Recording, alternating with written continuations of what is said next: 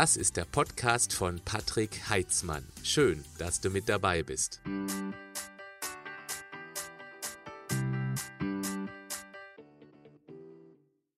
Herzlich willkommen zu einem weiteren Interview. Heute zum zweiten Mal mit Andreas Schlecht. Andreas Schlecht werde ich heute nicht vorstellen, weil ich das bereits ausführlich im ersten Interview gemacht habe.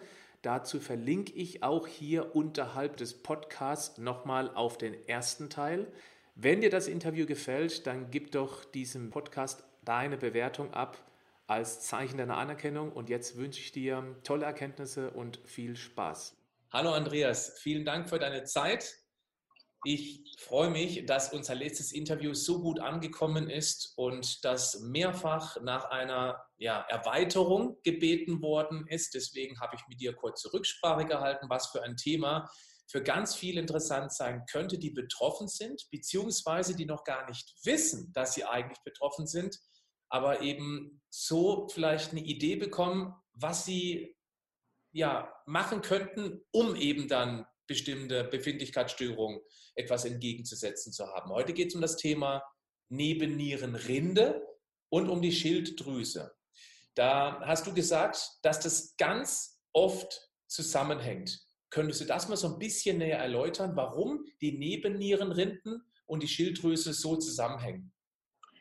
Als nächstes muss man sagen, wir leben in einer relativ arm, armen Situation, was nun Stressreize betrifft nicht. Also wir sind ja ständig überfordert. Und äh, heute ist es quasi so, dass es sehr schwierig ist, für diese beiden Hormone sich anzupassen. Wir haben eine unglaubliche Stressvielfalt heutzutage. Und diese beiden Hormone sind, oder die beiden Organe, sind aufs engste miteinander verbunden, weil sie allein mal für die Energiebereitstellung sorgen. Das heißt also Energie in Form von Blutzucker. Die Schilddrüse hat einen ganz wichtigen Einfluss im Blutzucker und die Nebennierenrinde mit ihrem Glucocorticoid, das im Cortisol, eben auch. Ja. Dann spielen weitere Faktoren der Blutdruck. Auch beim Blutdruck kennt man eine Hypothyreose, ist im Prinzip verantwortlich für einen hohen Blutdruck. Aber auch zu viel Cortisol macht eine Gefäßengstellung, also Blutdruck steigt. Auch bei Entzündungen sehen wir Korrelationen. Wenn wir zum Beispiel eine Nebennierenrindenerschöpfung haben, Logischerweise geht das Entzündungsgeschehen hoch, Prostaglandine gehen hoch, Leukotriene gehen hoch, tumornekrose Faktoren gehen hoch. Also im Prinzip sowohl die drei wichtigen Bereiche, Energie, der Blutdruck, als auch das Entzündungsgeschehen, spielen diese Hormone und auch ihre Organe, schlussendlich die Drüsen, ja, es sind alles Drüsen, Schilddrüse, Nebennierenrinde, die sind ja auch Drüsen, auch die Leber ist eine Drüse, wie die Bauchspeicheldrüse. Und äh, die Drüsen, das weiß man heute, die sind quasi, man darf die nicht solitär sehen. Deswegen funktioniert es ja auch in unserer facharztspezifischen Partikularisierung, dass wir den Endokrinologen haben, dass wir den Gastroenterologen haben, mhm. funktioniert es häufig nicht gut. Ja? Weil der Endokrinologe, der kümmert sich vielleicht noch um die Schilddrüse, der kümmert sich aber nicht um den Blutzuckerspiegel also von der Pankreas, von der Bauchspeicheldrüse quasi. Ja. Also somit gibt es da ganz wenig zusammenschauen. Und das ist das Problem, warum sehr viele Patienten auch gerade bei Energiedefiziten, Müdigkeit, das sind halt so Wohlstandskrankheiten, wo man heute schon fast subsumiert unter normal. Ja? Wenn du es nicht hast, dann bist du ja schon fast nicht gesund sozusagen. Ja? Mhm. Also auch Schlafprobleme spielen eine Rolle. Das sind so unspezifische Dinge, die ich auch in meiner Praxis immer wieder sehe, wo die Menschen gar nicht wissen, was machen wir damit und die Ärzte es halt einfach abtun als psychisch. Ja? Alles psychisch, sagt mein Arzt. So kommen die Leute immer zu mir. Und es ist tatsächlich so, dass 30 bis 40 Prozent der Menschen die Praxis vom Hausarzt oder auch vom Spezialisten verlassen mit der Aussage, ist alles psychisch. Ja. Da muss man ganz stark eingreifen und da muss man auch Ideen haben, was könnte es denn noch sein? Könnte eventuell eine Nebennierenrindenschwäche die Ursache sein? Weil die Nebennierenschwäche, das ist das Problem. Das kennt die Schulmedizin. Und da krankt die ganze Geschichte. Der mhm. Schulmediziner kennt die Nebenniereninsuffizienz im Sinne von einem Morbus Edison. Das ist aber ein hochakutes Geschehen. Das muss wirklich mit Cortisol behandelt werden.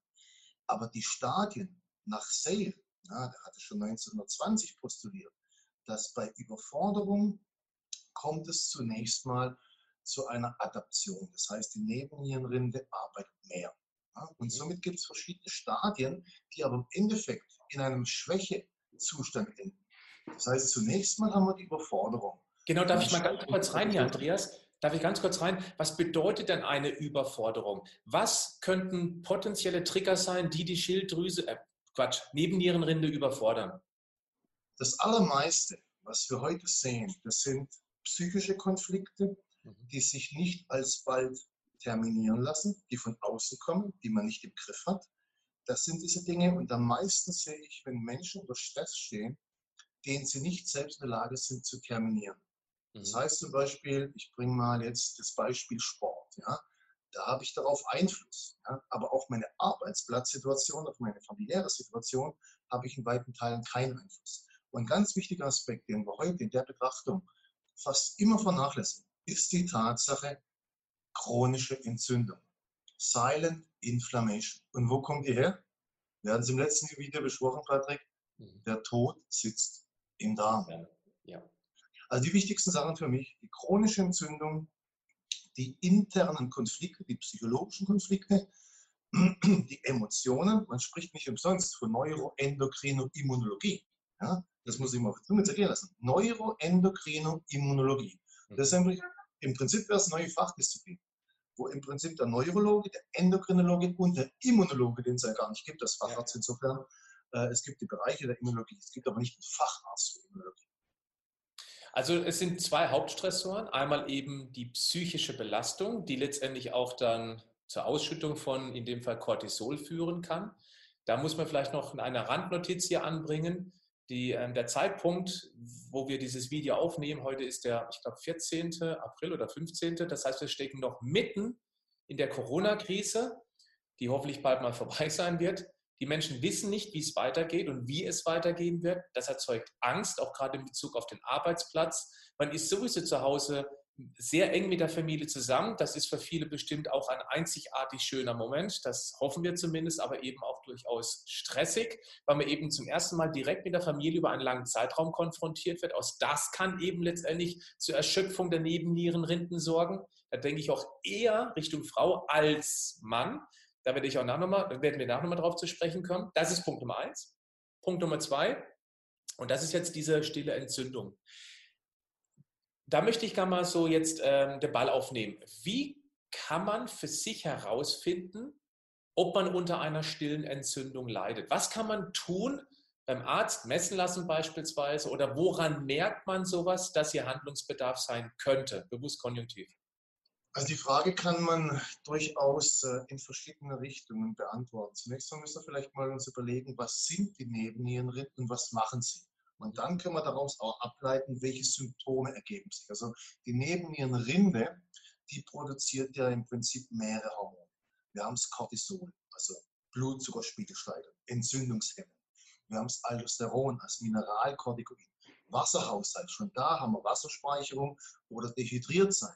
Da haben wir das DHA als quasi Antistresshormon. Das wird nachher noch interessant, weil es der Gegenspieler von Cortisol.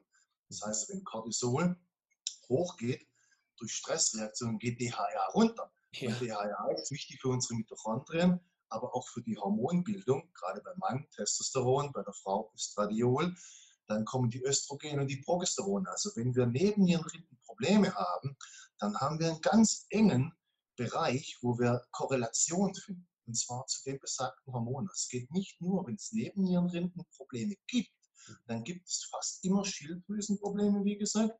Es gibt Probleme mit dem Wasserhaushalt und es gibt Probleme mit der Sexualfunktion. Ich sehe das ganz selten, dass Männer, die eine Nebennierenrindenschwäche haben, hier gibt es vier verschiedene Stadien.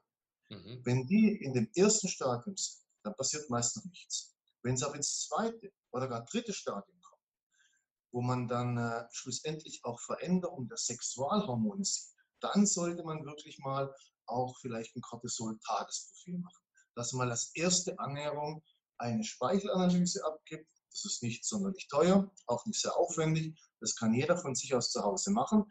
Und hier kann man Veränderungen in der zirkadianen Rhythmik feststellen. Das heißt, die zirkadiane Rhythmik, das ist im Prinzip, wir haben morgens um 4 Uhr den niedrigsten Cortisol-Level. Und dann steigen wir ein. Das heißt, dann beginnt das Aufwachen.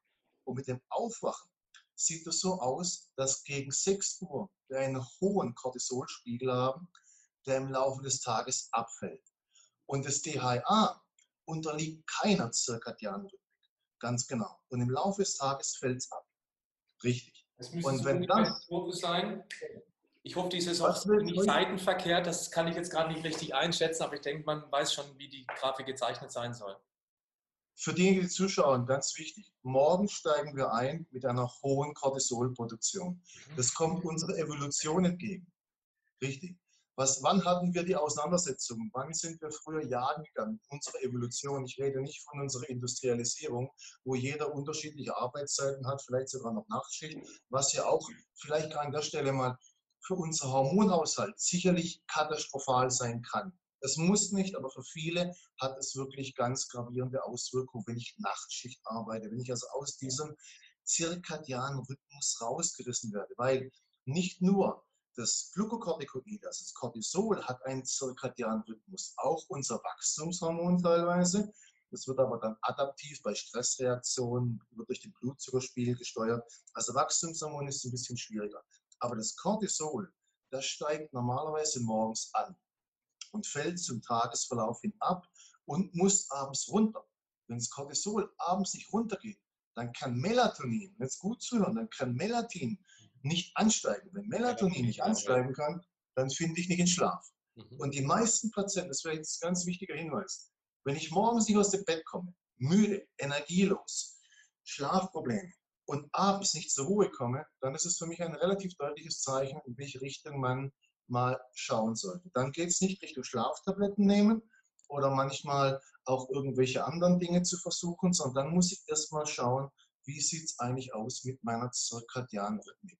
Aber auch Energielosigkeit am Tag. Ich habe häufig Menschen, die haben sogenannten inversen Cortisol-Tagesprofilspiegel. Das heißt, der ist dann nicht so, wie man sich vorstellt, morgens hoch, zum Tagesverlauf dann abfallen, sondern ist morgens niedrig und abends gegen Abend steigt er an. Das sind genau die Leute, Patrick, das sind genau die Menschen, die sagen, morgens komme ich nicht aus dem Bett. Da muss ich fünfmal den Wecker neu stellen und quäle mich aus dem Bett, brauche drei Tassen Kaffee und am besten noch Heißhungerattacken befriedigen mit kurzfristigen, also hochglykämischen Kohlenhydraten. Das ist auch so ein Kardinalfehler kommen wir später noch dazu, mit den Do's und Don'ts, die man hier machen kann, machen soll und vor allem, die man nicht machen darf. Ja? Das heißt also, ich muss dazu auch beitragen, dass mein Blutzuckerspiegel über den Tag hinweg konstant bleibt. Und jetzt kommen die ganz vielen Patienten, die man sehen, die morgens nicht aus dem Bett kommen, die kommen abends nicht in die Ruhe, die kommen abends nicht in Schlaf. Und das kriegen wir ganz schwer reguliert, wenn wir das Cortisol-Tagesprofil uns anschauen können. Vielleicht nochmal ganz kurz zusammenfassend. Nochmal, ich weiß nicht, ob das jetzt zeitenverkehrt angezeigt wird. Das kann ich nicht das sehen. Passt. Ähm, siehst du das richtig rum angezeigt? Ja, Wunderbar. Okay. Also vormittags, also nachts ungefähr 4 Uhr beginnt das zu steigen, morgens einen höchsten Peak, damit man eben in Schwung kommt, Energie hat, wach in den Tag reingeht und abliefern kann. Denkt an den Brixie früher, der eben jagen gehen musste, um irgendwas für einen Tag zu finden. Der hat nur einen einzigen Job früher. Und das war Nahrung finden ab und zu verteidigen, aber hauptsächlich Nahrung finden, also volle Energie. Dann gab es eine Mittagsruhe und abends gab es nochmal so einen kleineren Peak und dann fällt es natürlich auf die Nacht ab. Das wäre gesund und das kann man mit einem Tagesprofil Stresstest, äh, Stresstest am besten eine 5-Punkt-Messung machen. Das kriegt man bei beispielsweise Medi, Medivere oder wie heißt es nochmal? Hast du eine Quelle? Medivere. Genau. Medivere. Ich kann nochmal, da mache ich einen Link drunter. Das schreibe ich mir gleich noch auf. Medi wäre einfach ein Link hier ähm, in den Show Notes beim Podcast beziehungsweise unter Video, wo man da mal draufgehen kann und sich sowas besorgen kann mit Speichelmessung. Das macht man an fünf Tageszeitpunkten, also nicht mal Blut abnehmen. Und dann schickt man das ein und kriegt eben im besten Fall eine solche Kurve ungefähr. Die sieht ungefähr so aus. Das, was aber gerade der Andreas angesprochen hat, ist, wenn es morgens eben nicht diesen Cortisol-Peak gibt, weil es eben ein Problem gibt, aber dann gegen Mittag, gegen Abend der Schwung kommt, dann hat man Schwierigkeiten, Melatonin, das Schlafhormon zu produzieren, um eben diese wichtige Nachtruhe zu haben. Dann fehlt auch die äh, Möglichkeit, optimal HGH auszuschütten, das Wachstumshormon. Und genau das ist ja das Hormon, was uns bestmöglich nachts renoviert, regeneriert, den Körper wieder fit macht von den Belastungen des Vortages. Vielleicht muss man eine Sache voransetzen. Und zwar, das Hormonsystem steuert ja unsere Zellen, unsere peripheren Zellen. Und Homer bedeutet ja griechisch antreiben. Das heißt also, wenn wir Probleme haben, wie wir sie von vielen chronischen Krankheiten kennen, Fibromyalgie, Burnout, ich nenne einfach nur Müdigkeit, Schlappheit, fehlende Stresstoleranz, Schlafstörungen, Konzentrationsstörungen, Heißhungerattacken, aber auch fasziale Probleme, das heißt Muskelschmerzen für den Laien, ja, haben etwas oder können etwas mit unserem Hormonsystem zu tun haben, weil man muss sich immer daran erinnern, dass unser Cortisol auch Entzündungs-, also antiinflammatorische Wirkungen hat. Das bedeutet also, wenn jemand ständig irgendwelche muskulären Probleme hat, sei es nun faszialer Natur und zum Physiotherapeuten geht oder zum Osteopathen geht, dann würde ich jedem raten, auch mal parallel dazu auch mal ein Cortisol-Tagesprofil zu machen und sich nicht zu sehr auch fixieren auf das Cortisol. Weil gerade zum Beispiel, wenn Frauen jetzt neben ihren Rinden schwach sind, dann neben ihren Rinden Schwäche haben, dann haben die häufig die beschriebenen Symptome. Sie kommen morgens aus dem Bett, sind gereizt, sind müde, haben Blutzuckerspiegelschwankungen, haben sehr häufig Heißhungerattacken, weil eben das Cortisol unser Blutzucker stabilisierendes Hormon ist. Das heißt also nach oben. Das Cortisol wirkt als kataboles Hormon, indem es Muskelmasse aufspaltet. Das bezeichnet man als Gluconeogenese. Dann steigt der Blutzuckerspiegel an, dann kommt das Insulin, senkt den Blutzuckerspiegel wieder. Also insofern haben wir auch ganz enge Korrelation zum Diabetes Typ 2. Weil die begegnen die meisten Menschen dieser Situation, dass die Nebennierenrinde durch ständige Überforderung schwach geworden ist oder einfach nicht mehr adäquat Cortisol produzieren kann. Das kommt zu Blutzuckerspiegelschwankungen. Blutzuckerspiegelschwankungen sind ganz direkt und unmittelbar unmissverständlich mit unserem Energieniveau verbunden. Also was mache ich? Ich nehme einen Kaffee oder ich nehme ein süßes Stückchen, ich nehme eine Schokolade. Das funktioniert fünf bis zehn Minuten. Und danach kommt Insulin. Und was macht Insulin? Unser Insulin ist das einzige blutzuckersenkende Hormon. Ansonsten haben wir Blutzuckerspiegel steigernde Hormone, da haben einige, Glucagon zum Beispiel, Somatostatin, das Wachstumshormone, aber auch das Cortisol. Aber das Insulin ist das einzige senkende Hormon, deswegen so wichtig. Wenn wir kein Insulin haben oder wir haben eine Insulinresistenz, dann haben wir Probleme mit Hyperglykämie, mit all den Folgeerkrankungen, diabetische Retinopathie, Kardiomyopathie und alles Mögliche. Also Diabetiker hat ganz viele Folgeerkrankungen. Deswegen da auch an der Stelle nochmal der Hinweis, der Diabetes sollte, sollte wirklich vermieden werden. Also da sollte man wirklich frühzeitig darauf achten, wenn man ständig Blutzuckerspiegelschwankungen hat, Heißhungerattacken hat, dass man mal ein Cortisol-Tagesprofil macht. Und dann sehen wir natürlich bei den Hormonen jetzt nicht nur das Cortisol, sondern wichtig ist auch das Aldosteron. Und auch das, also unser Mineralkortikoid, das wird nämlich auch in der Nebenniere produziert.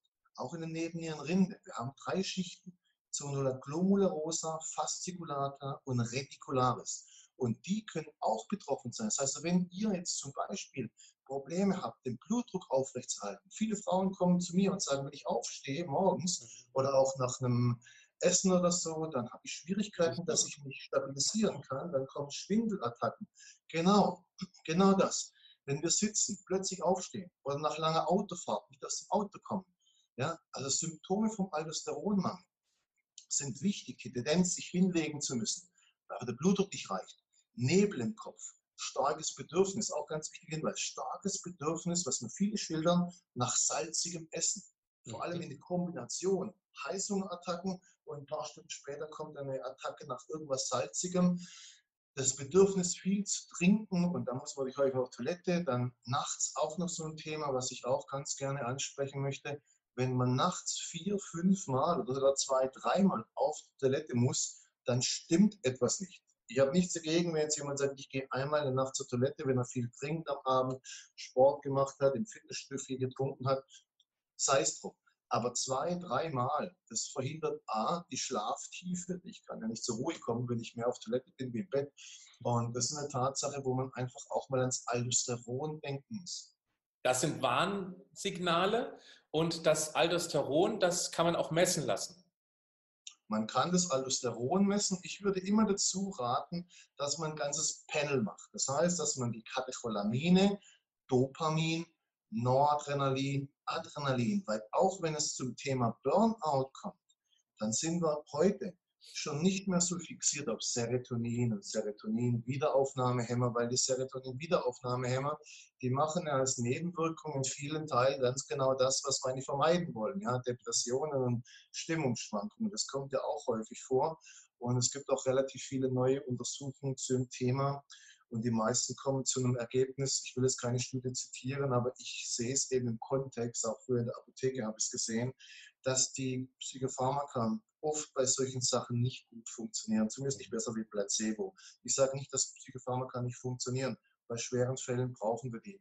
Aber bei solchen Sachen, die wir jetzt besprechen, Müdigkeit, Abgeschlagenheit, Stimmungsschwankungen, da würde ich, den, da würde ich die Ursache erstmal hormonell, funktionell, immunologisch suchen, bevor ich jetzt zum Psychologen, zum Psychiater gehe und mich auf der Couch wiederfinde oder irgendwelche Psychopharmaka nehme, die ja nicht dazu führen, dass das Ganze besser wird.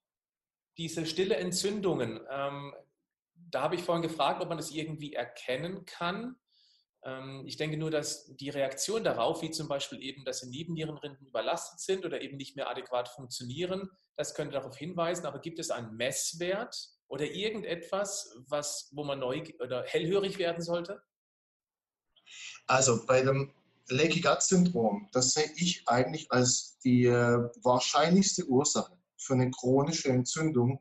Wie gesagt, aus der Vorstellung, dass der Tod im Darm sitzt. Und gerade solche Sachen, die oft gar nicht auf ein Leaky Gut Syndrom hinweisen und man in erster Linie gar nicht auf die Idee kommt, sind zum Beispiel Blutzuckerspiegelschwankungen, Gewichtszunahme, ohne dass man seine Ernährung verändert. Dann zum Beispiel Schlaflosigkeit, Hashimoto, ein ganz wichtiges Thema, auch die Hashimoto hat ganz enge Korrelation zu unserem Darm. Mhm. Oder auch die chronische Müdigkeit. Also das sind oft Anzeichen für ein Leaky Gut Syndrom. Und das Leaky Gut Syndrom, also der löchrige Darm, der ist meines Erachtens die Hauptursache für chronische Entzündungen. Weil dadurch kommt es zu einem Antigeneinstrom ins Plasma. Also ein unkontrollierter Einstrom von Antigenen, von Toxinen ins Plasma. Und darauf reagiert unser Körper. Das heißt, es kommt zu ferngeleiteten Entzündungen. Und das ist ja häufig die Ursache für die Autoimmunerkrankungen. Wenn man jetzt damit klassischerweise zum Arzt geht und sagt, ich habe äh, eine Hashimoto zum Beispiel, ja, dann sagt man eben Hashimoto, Autoimmunerkrankung, dann gibt es eben Cortison oder man wartet auch sehr häufig ab. Aber eine ursächliche Therapie im Sinne von einer kausalen Therapie, die findet nicht statt.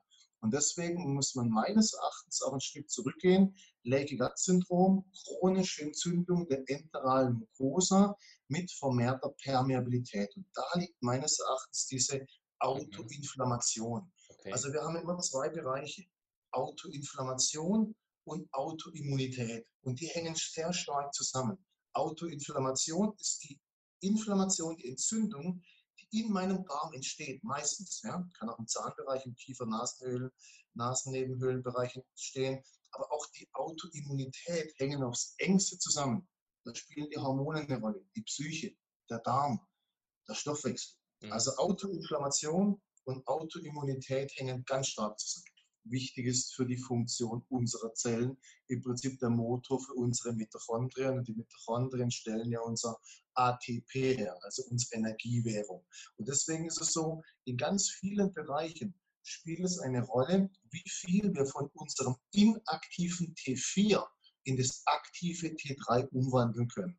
Und jetzt kommt die Problematik Cortisol. Hypercortisolismus, hemmt ein Enzym namens 5-Monodiodase. Und diese 5-Monodiodase, die muss sich jetzt keiner merken, aber die hemmt oder die, die bildet im Prinzip aus dem inaktiven T4 unser aktives T3. Und Cortisol hemmt diese Monodiodase. Und das ist ein ganz wichtiger Zusammenhang. Darf ich mal ganz kurz rein, weil ich habe da so eine Bildsprache, die ich sehr gerne äh, immer wieder verwende. Und du hast gerade schon angesprochen, die Schilddrüse ist wie eine Streichholzfabrik. Dazu braucht es eben einen Eiweißbaustein plus eben Jod, damit das T4 draus, das noch nicht brennende Streichholz. Die Leber bezeichne ich als die Reibefläche für das Streichholz, dass es angezündet, aktiviert werden kann in das brennende Streichholz, das ist das freie T3. Und dieses Enzym, was du genannt hast, was praktisch dann dafür sorgt, dass es angezündet wird, das wird gehemmt, richtig? Richtig. Okay, das bedeutet sozusagen, ähm, dass die Reibefläche nass gemacht wird. Die Reibefläche ist praktisch dann dieses Enzym. Kann man das so vereinfacht darstellen? Die beiden Hormone sind, wie du sagst, die hängen aufs engste zusammen und die ähm, Darstellung, die passt optimal. Man kann sich so sehr gut vorstellen. Wichtig ist nur für den Zuschauer, sich zu merken, wenn Cortisol hochgeht, geht aktive Schilddrüsenhormon runter. Mhm. Ganz wichtig. Stress bedeutet Minimierung oder Herunterregulierung der Fettverbrennung. Letztendlich, man darf äh, noch ein Bild, dieses brennende Streichholz, das freie T3, das geht an unsere Zellkraftwerkchen ran, an die sogenannten Mitochondrien und zündet dort das Feuer für die Lebensenergie. Und wenn viel weniger Feuer brennen, weil wir viel weniger brennende Streichhölzer haben, dann haben wir ein Problem, ein Energieproblem und auch ein Kalorienverbrennungsproblem. Das hängt ja hinten dran. Was wir sehr häufig feststellen, ist das sogenannte Low-T3-Syndrom. Und das Low-T3-Syndrom ist im Prinzip gekennzeichnet durch niedriges T3 und hohes reverses T3. So an der Stelle noch ganz kurz, was ist reverse T3? Das reverse T3 ist im Prinzip eine Form des aktiven T3s nur revers, das heißt, es ist strukturell etwas anders, kann aber nicht an den äh, Rezeptor der Zelle andocken. Insofern für uns wertlos, wobei es aber trotzdem, das heißt, es kann einen Rezeptor andocken, aber nicht stimulieren. So muss man sagen, das passt viel besser, weil ganz genau ist es so, dass wir noch den ungünstigen Aspekt haben, weil Revers T3 bindet ebenfalls einen Rezeptor, kann ihn aber nicht stimulieren. Und somit haben wir in zweierlei Hinsicht eine Worst-Case-Situation. Kann man sagen, dass Cortisol das brennende Streichholz ausbläst und man versucht, mit diesem ausgeblasenen Streichholz zu zündeln? Richtig, ganz genau. So kann man das sagen. Wichtig ist, dass man weiß, wenn ich hohes Stressniveau habe, dann muss ich auch immer das T3 im Labor mal anschauen lassen. Aber das T3 alleine sagt manchmal auch nicht viel. Also es gibt viele Patienten, die kommen zu mir und sagen, sie haben TSH. Das ist so von bis, weil der TSH-Wert, der ist sehr unspezifisch, weil die Normwerte sind von Labor zu Labor sehr häufig verschieden. Es kann also sein, dass die Frau zu einem Labor geht in München und ist äh, im äh, Normbereich und sie geht nach Hamburg und sie ist im Hypothyreose-Bereich. Also wenn man rein nur das TSH anschaut. Deswegen auch nochmal, die Mitteilung an alle, die zuhören, wenn TSH im Normbereich ist und der Arzt sagt, Ihre Beschwerden, Ihre Probleme kommen nicht von der Schilddrüse, dann sollte man das durchaus mal hinterfragen und mal noch mal weiter schauen. Ja? Dass man vielleicht T3 und T4 bestimmt. Andreas, was wäre denn ein, ein TSH-Wert, bei dem du die Erfahrung gemacht hast? Es gibt ja noch andere Dinge, die man angucken muss, aber bei dem du die Erfahrung gemacht hast, das ähm, klingt ganz gut. Also TSH-Wert ist ja in der Regel zwischen 2 und 5 so ungefähr. Und das TSH sollte ja eigentlich niedrig sein. Und wenn das TSH ansteigt, also über 3,84 in diese Richtung, dann würde ich schon mal schauen, ob man nicht ein T4 und ein T3 bestimmt und wichtig das reverse T3. Aber immer dann auch in Kombination mit einer Nebennierendiagnostik. Also gerade zum Beispiel die Katecholamine bestimmen lassen kann man jetzt im Urin machen. Man kann auch dementsprechend Cortisol-Tagesprofil, haben wir schon besprochen, im Speichel. Das kann man alles zu Hause machen. Und auch die Therapie ist komplexer Natur. Wir können nicht einfach nur sagen, in den meisten Fällen funktioniert es nämlich nicht. Wir behandeln die Schilddrüse. Das heißt, ich habe ganz viele Patienten, die fühlen sich nicht gut, die bekommen dann T4. Das mhm. klappt dann sehr häufig nicht. Dann bekommen Sie T3 oder ein Kombiprodukt, zum Beispiel das Novotyral, das enthält T4 und T3. Da gibt es dann schon wieder Patienten, die darauf sehr gut ansprechen. Es gibt auch Patienten, die auch da nicht drauf ansprechen. Und da muss ich dann wirklich tiefergehende Gedanken machen und mal überlegen, ob nicht die anderen Hormone auch in Mitleidenschaft gezogen sein können, gerade über die Autoinflammation und die Autoimmunität. Denn wir werden eine Schilddrüse kausal nicht fündig werden wir werden auch in der Nebennierenrinde kausal nicht fündig werden. Wir müssen uns die Autoimmunität anschauen und die besteht in unserem Darmsystem. Das heißt, der Darm ist eigentlich, wenn man so will, die Grundlage, heute weiß man das, für alle chronischen Erkrankungen. Ich würde gerne mal ganz kurz zurückspulen und dann nochmal eine ganz kurze, einfache Zusammenfassung machen. Der TSH-Wert, da hast du gesagt, ein Wert zwischen 2 und 5. Ähm, da gibt es ein paar Fragezeichen, weil die, die Werte, die ich kenne, liegen zwischen 0,4 und 4,4 oder nach neueren Werten 0,4 bis 2,5. Das ist das, was ich so von typischen Laborzetteln aus meiner Community kenne. Und ein Wert, den ich immer als vernünftig angesehen habe, liegt irgendwo zwischen 1 und 2. Das unterscheidet sich aber jetzt von den Werten, die du gerade genannt hast. Kriegt man das irgendwie zusammen? Das kommt darauf an, je nach Labor. Also die Laborwerte sind, äh, das kommt immer darauf an, in welcher Einheit es gemessen wird. Ja? Okay. Man muss wahrscheinlich schauen, also ich schaue mir immer im Prinzip immer den untersten Wert an und den obersten Wert, weil das wie gesagt von den Einheiten abhängt. Ja? Ob es 0, oder ohne 0, ja? das mhm. hängt von den Einheiten ab. Ja. Und demzufolge muss man dann sagen, dass man vielleicht mal schaut, wenn das TSH eher im oberen Drittel ist, dann wäre ich da ja. Ich sage jetzt mal nicht vorsichtig, aber ich würde sowieso immer mich in keinem Fall nur auf den TSH-Wert verlassen. Völlig. Immer, das ist eine insuffiziente Diagnostik, das weiß man und äh, die Ärzte würden es heute noch machen. Das liegt meist an Unkenntnis. Die Gesellschaften machen das leider noch so. Die Gesellschaften geben leider Gottes immer noch vor, jemand, der ein normales TSH hat, der hat keine Schilddrüsenprobleme. Das stimmt so nicht, das basiert auf Unwissenheit. Ja, und vielleicht hier nochmal, das ist ja auch ein entspannender Punkt. Nehmen wir an, man hat einfach irgendwie einen TSH-Wert, der nicht gut ist. Das erkennt der Arzt aufgrund dieser Referenzwerte, verschreibt dann ein T4-Produkt. Und jetzt bitte nochmal die Bildsprache. Das T4 ist, als, ist ein noch nicht brennendes Streichholz. Das heißt aber noch lange nicht, dass es im Organismus angezündet werden kann, weil wir eben eine andere Problematik haben, die das Cortisol nach oben treibt, Stichwort stille Entzündungen beispielsweise. Und dann kann man noch, da kann man zwar mit mehr T4 kriegt man noch ein paar angezündet, sodass sich einige auch deutlich besser fühlen. Es muss aber nicht der Fall sein. Und deswegen, das hast du auch, du hast ein Produkt genannt, da kenne ich mich überhaupt nicht aus, das T4 und T3 nimmt. Man gibt also Streichhölzer, die noch nicht brennen, plus schon brennende rein. Und dass die dann besser darauf ansprechen, ist klar. Der Grund, so habe ich das zumindest schon erfahren, ist, warum man nicht generell T3 verschreibt, weil es eine sehr geringe Halbwertszeit hat und man eben dann mehrmals am Tag nachfüllen müsste. Und es ist schwierig zu dosieren. Ist das korrekt? Ja, das ist so. Die Schilddrüse allgemein ist sowieso sehr schwierig zu dosieren, weil meines Erachtens die Laborwerte nicht immer mit den Befindlichkeiten des Patienten korrelieren. Ja.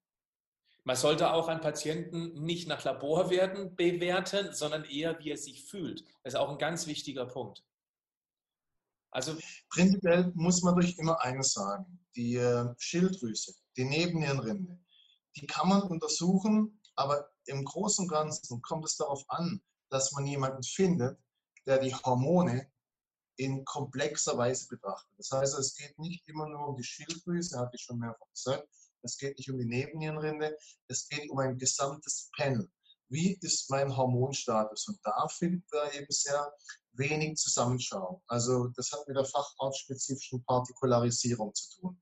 Das Cortisol ist wichtig, die Nebennierenrinde hat aber noch mehrere Hormone.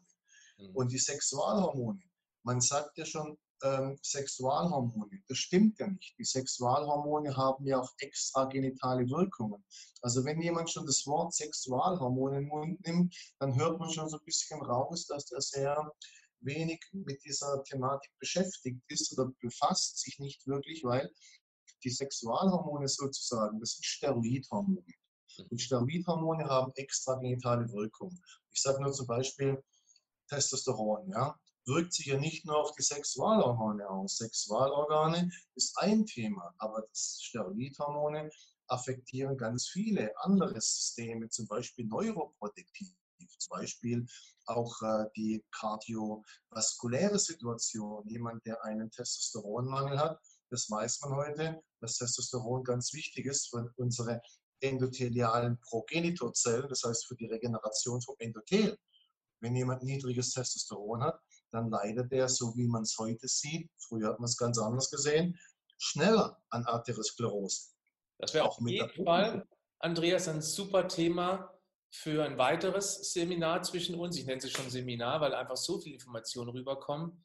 Ich würde, wenn du es mir erlaubst, aber sehr gerne jetzt erstmal bei der Schilddrüse bleiben und neben Nierenrinde, weil sonst kommt man von Stöckchen auf Steinchen. Das hängt ja alles zusammen, völlig klar. Aber dann verlieren wir die Übersicht Ich würde sehr gerne nochmal über die Schilddrüse sprechen in Bezug auf Hashimoto. Was ist denn aus deiner Sicht der Auslöser, dass der Körper, so ist zumindest die Theorie, mit seinem Immunsystem gegen körpereigenes Gewebe vorgeht? Es gibt noch die andere Theorie, dass da ein Epstein-Barr-Virus Infektion seine Fingerchen im Spiel haben soll, um das mal so auszudrücken. Wie ist so deine Erfahrung? Also ich sehe den engsten Zusammenhang mit Hashimoto aus ähm, dem Darm, wie ich gesagt habe. Und okay. zwar sind es da die polyvalenten Fäkalantikörper. Und zwar Antikörper, die im Darm entstehen durch chronische Entzündung. Autoimmunität verursacht Autoinflammation. Das heißt also, prinzipiell sollte man sich bei solchen Hashimoto-Geschichten, ich sehe es zumindest so in meiner Praxis, also bei den Frauen, das sind überwiegend Frauen, die ich sehe, da sehen wir sehr viele Patienten mit Hashimoto, die eine völlig unklare Magen-Darm-Geschichte mitbringen. Ja. Das geht mit Verdauungsstörungen los, die aber niemand scheinbar berücksichtigt. Ja. Also beim Hashimoto-Patienten schaut man offiziell nicht auf den Darm. Und das ist ein ganz wichtiger Fehler. Und meines Erachtens liegt natürlich die Ursache in einer chronischen Entzündung, autoimmunologisch getriggert. Und wir wissen, du hast das Thema EBV angesprochen, der Epstein-Barr-Virus ist eben eine Situation, wo man danach mit Drüsen Probleme haben kann. Und sehr viele Patienten haben danach Probleme mehr oder weniger. Ich habe ebenfalls auch Männer, die nach einer EBV-Infektion Probleme haben mit der Bauchspeicheldrüse oder mit den Hoden oder mit Ovarien. Insofern ist es schon klar, dass auch die EBV-Infektion in der Folge Probleme auslösen kann in der Schilddrüse.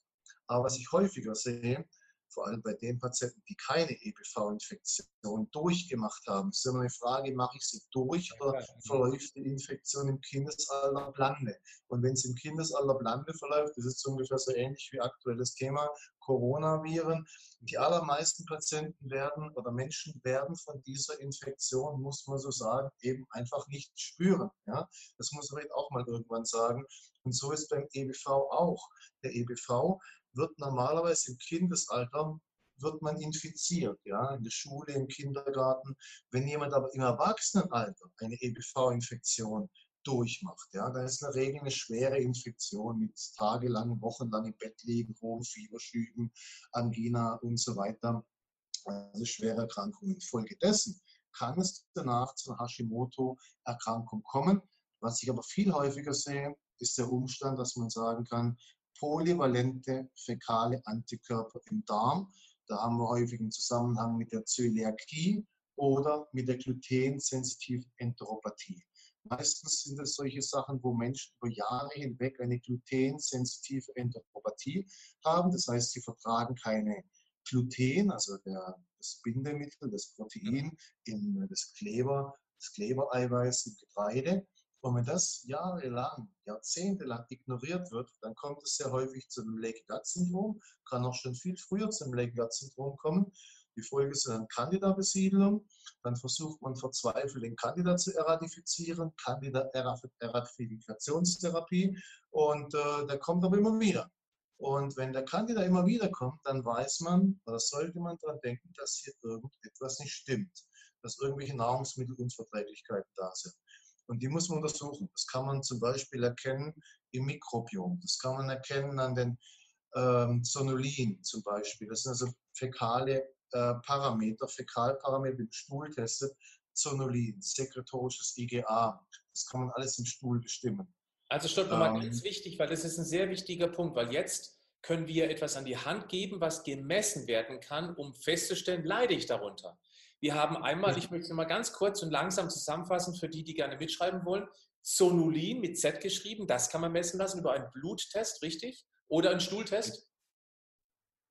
Das zeigt mir im Stuhl dann dementsprechend, ob ich ähm, auf Gluten sensibel reagiere. Also gut, man kann es messen lassen. Zonulin, dann was kann man noch messen lassen? Sekretoris IgA ist ein ganz wichtiger Parameter, damit wir sehen können, wie stark, oder Sekretoris IgA sind die, Anti, die Schleimhäute, also die Antikörper von Schleimhäuten. Und äh, da spielt eben die Immunologie eine ganz wichtige Rolle. Sekretoris IgA ist der Schleimhautantikörper.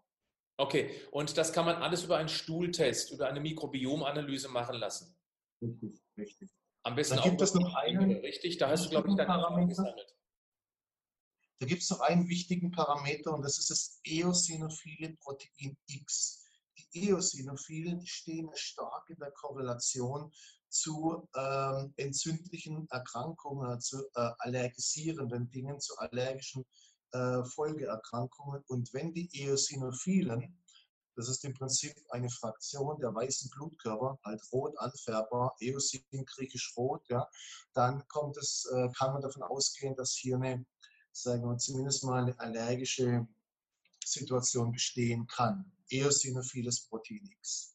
Okay. Das wird auch über dieses Mikrobiom, über diese Analyse gemessen. Ist das richtig oder muss man das extra machen? Genau. Man kann es auch extra machen. Man kann die einzelnen Parameter alles solitär bestimmen. Aber das Mikrobiom ist eine schöne Zusammenfassung, vor allem auch die Fäkalparameter. Wenn jetzt jemand beispielsweise im Stuhl Eiweiße ausscheidet, dann sehe ich schon, dass da etwas nicht stimmt. Ja? Mhm. Weil dann kommt es eine Folge zu folgendes Dyspepsie. Der nicht aufgenommene Eiweiße haben wir im letzten Video besprochen, führen zu folgendes. Also ich werde auch nochmal unter dem Podcast die Verlinkung machen zu diesem Medivere. Das sind die Tests, mit denen du und auch ich gute Erfahrungen gesammelt haben. Einfach wer Lust hat, eben sich da mal zu testen. Ich würde gerne über noch einen spannenden Punkt sprechen, der vielleicht indirekt mit dieser ganzen Problematik zu tun hat, nämlich das Cholesterin. Cholesterin ist ja die Grundbausubstanz, der Grundbaustein der Katecholamine, also der Stresshormonachse. Und jetzt ist die Frage, kann ein erhöhter Wert eine Gegenmaßnahme sein, damit man den Stress, den man hat, einfach besser kompensieren kann? Also, also ähm, hier gibt es sehr enge Korrelationen. Bitte? Also das hat sehr viel mit dem zu tun, was du gesagt hast. Am Anfang ist es sicherlich so, dass das Cortisol entsteht ja. Die Steroidhormone entstehen ja als Muttersubstanz, haben wir davon das Cortisol, äh, das Cholesterin. Und aus dem Cholesterin entstehen dann die Steroidhormone. Mhm. Und jetzt ist natürlich bedarfsabhängig. Und sehr häufig ist es dann so, dass das im Verlaufe der Entwicklung und der Erkrankung irgendwann kippt. Nehmen wir mal als Muttersubstanz das Cholesterin. Wenn derjenige jetzt sehr viel Cortisol benötigt ja, oder auch Katecholamine benötigt, dann fehlen dem im Endeffekt danach ja, die Bausteine für die Sexualhormone, für die Steroidhormone.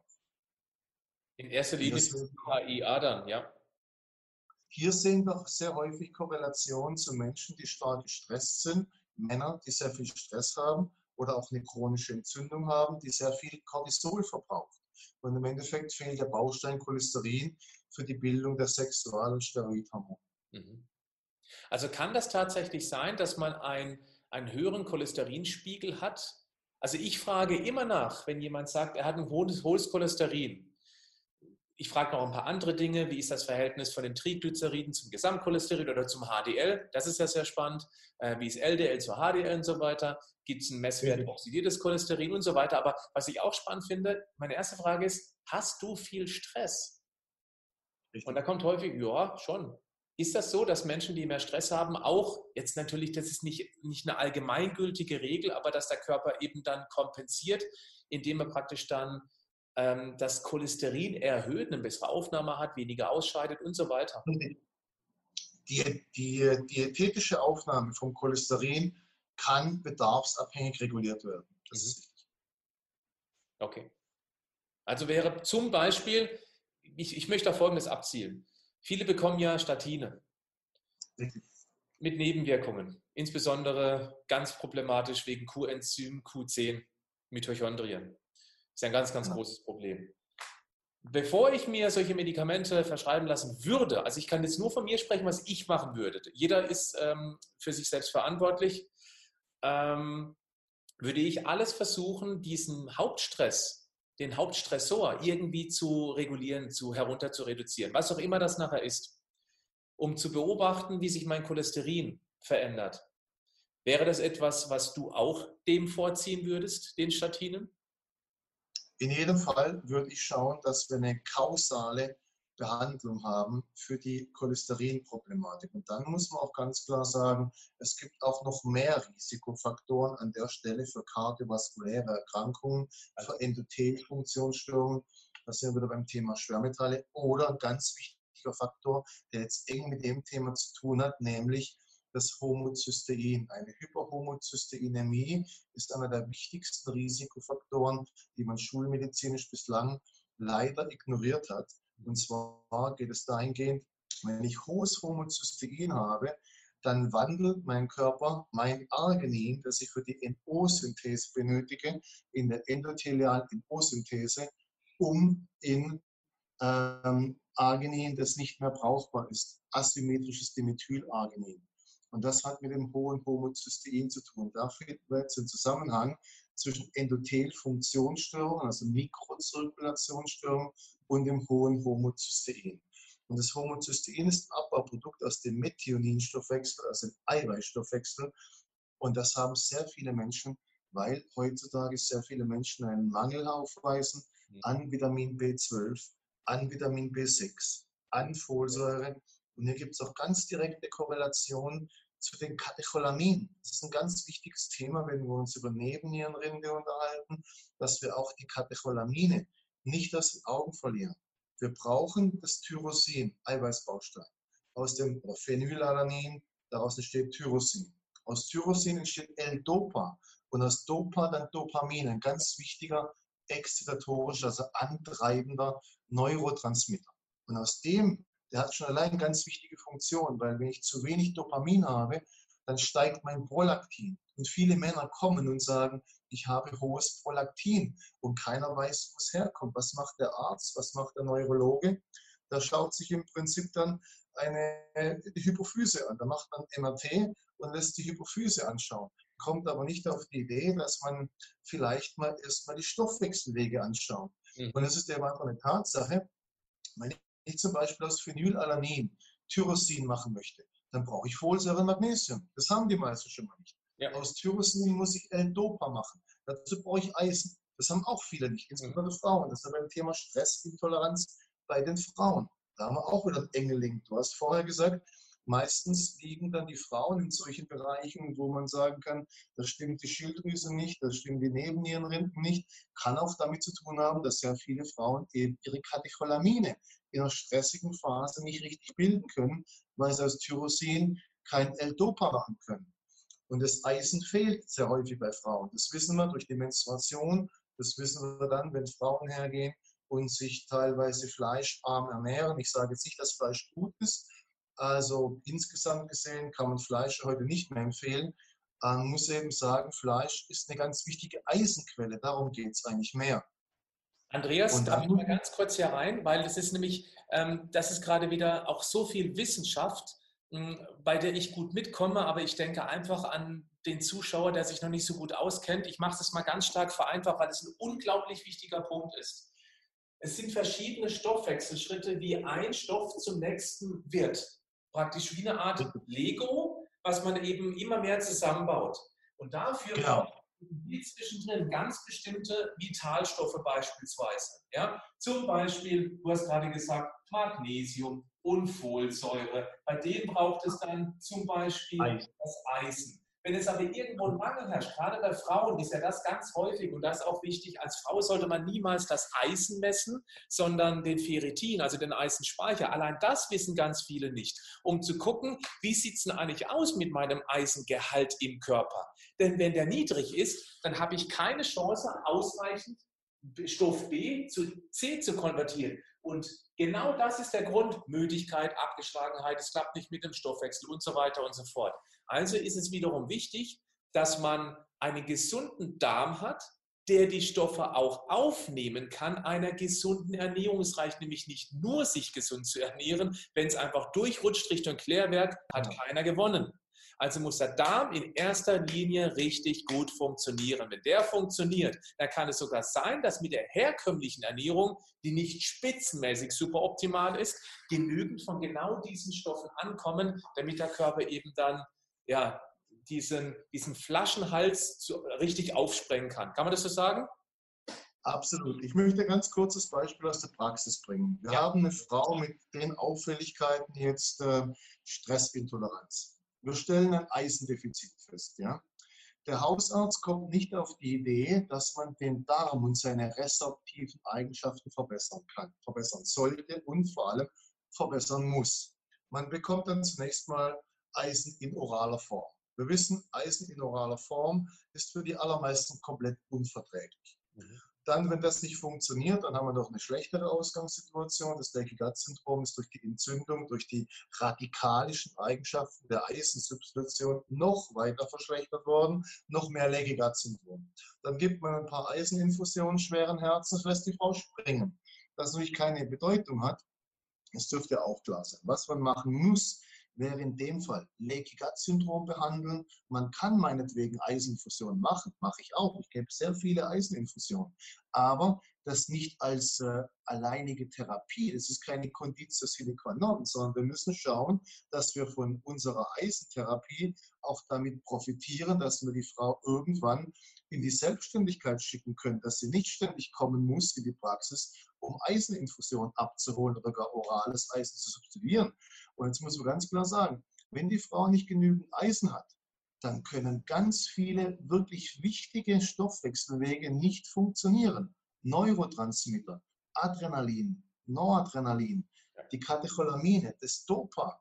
Und wenn ich kein Dopa habe, dann komme ich nicht in die Gänge. Das ist ein ganz wichtiger exzitatorischer Neurotransmitter. Dann geht es weiter, auch in Richtung asymmetrisches Dimethylarginin, dass wenn man Durchblutungsstörungen hat, dass man sich auch das Ganze wirklich anschaut mit dem Homozystein.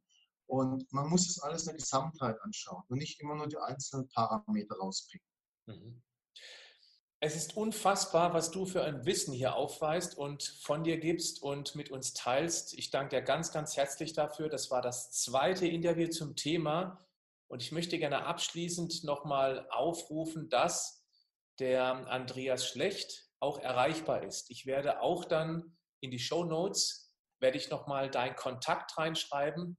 Das ist dann für die interessant, die das sehen und sich angesprochen fühlen, dass ihr Hausarzt schlichtweg nicht helfen konnte, dass es da jemanden gibt, der die Stoffwechselwege versteht und gezielt gucken kann und man gemeinsam abarbeiten kann in verschiedenen Schritten, wie man eben an, das, an die ursächliche Problematik rankommt und eben keine Symptombehandlung macht. Es ist eine große Chance und es gibt einen schönen Spruch, den ich von dir, glaube ich, habe und den kann man gar nicht oft genug sagen, egal wie schlecht es einem geht.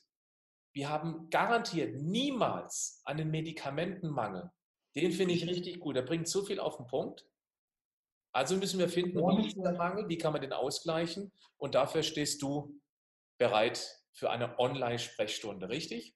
Also chronische Erkrankungen sind, wie du richtigerweise sagst, kein Medikamentenmangelsyndrom, sondern Folge unseres Lebensstils in vielerlei Hinsicht.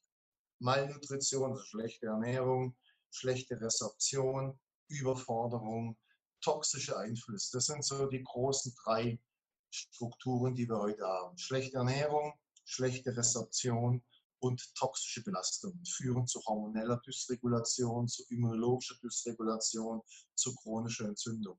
Und das sind die Folgen unseres Lebensstils, unserer artfremden Ernährung, unseres artfremden Umgangs mit, mit der Umwelt. Und daher rühren dann diese Probleme, die wir aber nicht noch durch ein Mehr an Toxinen, nämlich Pharmaka. Ja, in weiten Teilen ist es ja so, ja, dass wir den Teufel mit dem Belzebub austreiben. Und nicht selten ist eine Physio, also eine Pharmakotherapie dann auch Janusköpfig. Mhm. Also chronische Erkrankungen, vielleicht das noch am Schluss. Chronische Erkrankungen sind immer Multisystemerkrankungen, die wir nicht an einem Punkt fixieren können und insofern auch nicht mit einem Medikament behandeln können. Das zeigt der, derjenige jetzt zugehört hat, der versteht es jetzt hoffentlich, ähm, dass chronische Erkrankungen, die eine Vielzahl von komplexen Symptomen aufweisen, nicht der Fall ist, wie es fälschlicherweise vom Arzt dann getan wird, ein Fall für den Psychiater sind, weil man den Überblick verloren hat, sondern weil die Hormone ein komplexes System sind. Die Hormone sind ein Orchester und keine Geige, kein Klavier und keine Gitarre. Sehr schön. Die allermeisten, die mich kennen über meinen Podcast beziehungsweise bei YouTube, die kennen wahrscheinlich auch mein Online-Coaching leichter als du denkst. Hier lernt man die Grundlagen einer gesunden Ernährung kennen, die letztendlich auch ganz klar für einen gesünderen Darm sorgt. Dann mit der gleichzeitigen Kombination von hochwertigeren Lebensmittelzusammenstellungen eben der Körper mehr aufnehmen kann, sodass eben viele Probleme ursächlich behandelt werden können, nur durch eine langfristige Ernährungsumstellung. Wenn man aber trotzdem das Gefühl hat, ich komme nicht weiter, obwohl ich mich schon gesund ernähre, der ist bei dir mit Sicherheit noch einen Ticken besser aufgehoben als bei mir, weil er eben die Individualbetreuung bei dir bekommt und deshalb die Verlinkung auch in den Show Notes beziehungsweise in der Beschreibung. Andreas, ich würde sehr gerne tatsächlich in zwei, drei, vier Wochen weitere Interviews mit dir aufnehmen, weil du einfach so umfassend berichten kannst. Wenn du Lust hast, dann würde ich auch gerne ein Thema mal nehmen, was dich besonders bewegt. Gibt es irgendein Wunschthema, wo du ganz viel ähm, zu weißt und auch weißt, dass du es so erklären kannst, dass man eben danach was mit anfangen kann? Gibt es da irgendwas? Jetzt mal so aus der Hüfte geschossen. Die Macht der Hormone im Einfluss auf unsere Psyche, auf unser Verhalten. Ganz stark. Das ist ein weiteres Thema, das schreibe ich mir gleich auf. Ähm, Einfluss auf die Psyche. Auf die Sehr viele Menschen machen sich Gedanken darüber. Ich erlebe es jeden Tag in Beziehungssituationen. Wenn man Patienten hat und man hat die Gelegenheit, so wie ich, mit zwei, mit einem Patienten zwei Stunden zu sprechen, erfährt man auch schon sehr viel, partnerschaftliche Probleme. Da macht man sich dann Gedanken, warum ist das so, ja, das so sein. Ja?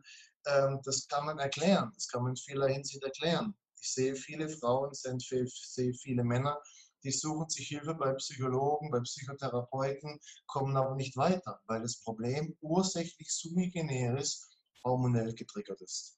Klasse. Vielen Dank, Andreas, für deine Zeit. Ich wünsche dir schönes Wetter in Punta Cana. ich glaube, da ist die Chance ziemlich groß. Und dann hören, sehen wir uns wieder ziemlich bald. Wir tauschen uns auch regelmäßig außerhalb der Interviews aus, wofür ich sehr dankbar bin, einfach um auch meinen Wissensstand aufzustocken. Vielen Dank, Andreas, an dieser Stelle, weil das kommt auch wieder meiner Community zugute. Und ich kann auch nur empfehlen, mal Andreas Kanal zu besuchen. Der hatte auch einen YouTube-Kanal. Auch das werde ich hier unten drunter verlinken. Und Andreas, ich sage dir herzlichen Dank. Ich habe es danken, Patrick. Bis dann. Ciao.